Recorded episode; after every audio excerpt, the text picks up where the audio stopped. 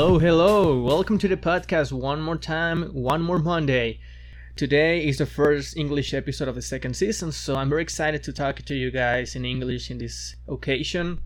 And yeah, as usual, you know, um, normally the English episodes are a little bit shorter than the Spanish one, just because I lack of language. but I will try to to keep you entertained today. Um, yeah, so today I wanted to talk to you about something I was thinking about lately with all the situation, you know, that we are still living about the COVID, uh, being in quarantine, but this weird, weird phenomenon that I see this a lot of, on on sports. You know, um, for example, now that the football is back, football, soccer, um, in pretty much um, all over the world, the NBA, the Major League Baseball as well. You see the games, and obviously, um, people cannot go to the games yet. Um, the teams played with no crowd, with no audience, and it's a little bit weird because um, some players said recently that playing in in an empty stadium is pretty much another sensation. You know, the people sharing or booing the other team actually made a difference on on the whole experience. You know, of the event. Whether it's a basketball game, a soccer game, or a baseball game, whatever you want to call it, or whatever sport you want to name it, it's very unusual and even from a from your home you know from your tv watch a game and see no people sharing no people singing or making any kind of riot on on the stadium it's a little bit weird to to watch as as a as a person that normally would go to those places to to see their favorite team or just to see a good show a good entertainment spectacle um, but yeah and it's funny you know how how those environments react in order to to make the teams to make the audience feel that there's people. For example here in mexico with with the return of la liga mx um, on the tv broadcast from either televisa or tv azteca where when they put a game on tv uh, the seats of the stadium that are empty are covered. I don't know how they do it with a with a green screen. I don't know how how they do it. This it will be an interesting topic, you know, to to find out how they do it, or if you know, just comment below. But they put uh, all these squares of cameras for the people that are watching the game or are reacting to the game um, while they are putting like their own webcam like you are seeing me right now if you're listening or seeing this on, on YouTube. But yeah, and they fill all the spaces of the stadium, all the areas of the seats with squares of all the people that are connected via Zoom or I don't know what what system they use, maybe Microsoft Teams, I don't know, but it's pretty funny, you know, because in reality there's nobody on the stadium. There's I mean the players cannot hear, cannot see these these people being connected, watching the game and reacting to the game, but one as a TV spectator is is seeing all that on the TV. So it's really weird and at the same time a little bit funny to to realize that even though that the the rule right now, the standard yeah, the standard day by day rule is that keep your distance don't be too crowded with other people um, yeah just be safe in in that particular way of of the distance and not being too close with other people. But at the same time we we are very close and we try to keep each other like like feeling side by side.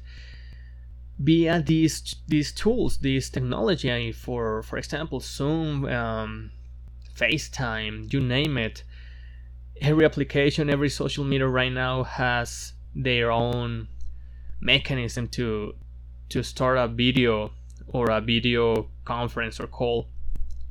But it's, it's, it's really interesting you know how we are still depending on each other. Because well that's how we are. That's how humans are you know. It's we are made we were made to be with other people and during this quarantine period we realize that we actually need to be with with each other and it's really it's really good you know that we are able to use all this technology in order to to fill a little bit that gap that obviously cannot be replaced. Nothing will replace one-on-one interaction nothing will replace that feeling of having 20,000 plus people in the stadium cheering for for one for one team and stuff. And for example, the players that are performing to, right now uh, is is funny because now the the bench, the players that are not playing, just waiting their chances to to play, they are the ones that are now crowding, sharing, singing to cheer up the team, and that's really really cool to see. You know how the papers the the roles are inverted now, but yeah, I think that's what I wanted to share with you today. Mm, that it's really curious and it's really interesting how we have evolved in this year in order to to be close with each other because yeah perhaps you can see one on one or you can visit like your your parents perhaps a really good friend or if you have your boyfriend and girlfriend you can visit each other. If this is only like this one one interaction i think that could be like past you know like okay just take your precautions um, face masks all that and go for it no problem but it's really cool you know to see how we use all these tools to still be connected you know to, to see each other. I mean you have a group of five ten or more friends and you miss all those parties or reunions in your house on other buddy's house? Well now we assume you can do it and talking about that it's really curious how proms evolved this year you know. A couple of friends graduated from their careers uh, a couple of months ago and the ceremony was via zoom. I mean the the principal all the teachers were in a in a webcam and from everybody's home we're listening and seeing all the everybody's names you know like you are graduated and instead of you going to receive the diploma or i don't know it it was an interesting change you know on that way of doing things you know on the prom. Also in baby showers in weddings um, in big ceremonies you know. Now everybody is virtual zoom. Um, in some way it could be like beneficial for the people organizing that because i think they can save a little bit of money not inviting a lot of people. And that's not the point i get it but it's interesting how we adapt how we overcome these situations. And even though it's not the same it's not what we would like to be in living in day by day. Is what we have now and might as well use it and take most of it because um, hopefully when this is over we are going to appreciate more when we could see each other face to face you know i cannot wait to hang out with my friends again like i did last time in february i cannot wait to see see them all again and I think that you should as well might be desesperated to see all your friends again.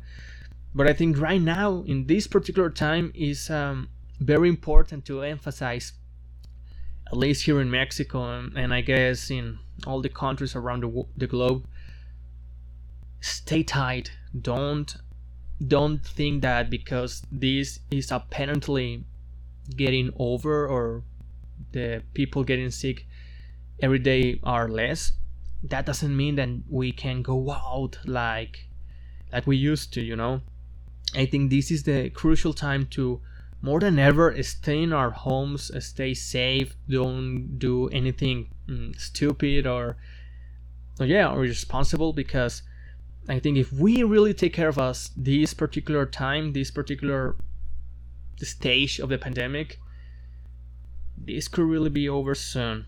Uh, as far as news journalists uh, predict or said, that could be a really good um, way to to even impact more the the downgrade that this virus has had in the last weeks. Also, well, in Russia we have really high hopes that the vacuum really works. But yeah, um, might as well keep keep using these amazing tools that we have on Zoom, Messenger, FaceTime, Teams, wherever you use, to try to stay connected with other people. Because soon this will be over, I really hope so, and we're going to appreciate more that interaction, you know, in person, physically, and it will be is going to be very enjoyable for all of us, I think. But well, that's what I wanted to share with you on this on Monday on this English episode. Um, I hope you you like it. Um, if you don't understand sorry. I'm not the best speaking in English yet, but hope to get better episode by episode. But yeah, guys, thank you so much for listening to also for seeing this on YouTube. If you, for any reason, wanted to see this, thank you very much. Um, don't forget that we are on uh, Spotify, um, iTunes, and Apple, so you can just uh, look for Les Comparto also, don't forget to give us a follow and like on Instagram and Facebook, the fan page, so you can see all this content that we're going to be sharing with you very soon. Um, we started to publish like short clips of every interview that I have had with my guest on the course of Les Comparto, so you can see like a little clips of the information that they share with us. So if you're interested in seeing or listening to the whole episode, you can go to Spotify or YouTube and enjoy all these conversations that I have had with all my guests so far. And that's that's all for me today. And thank you for listening. See you next Monday for another episode. And be safe. And God bless you so much. Goodbye, guys. Thank you. Goodbye.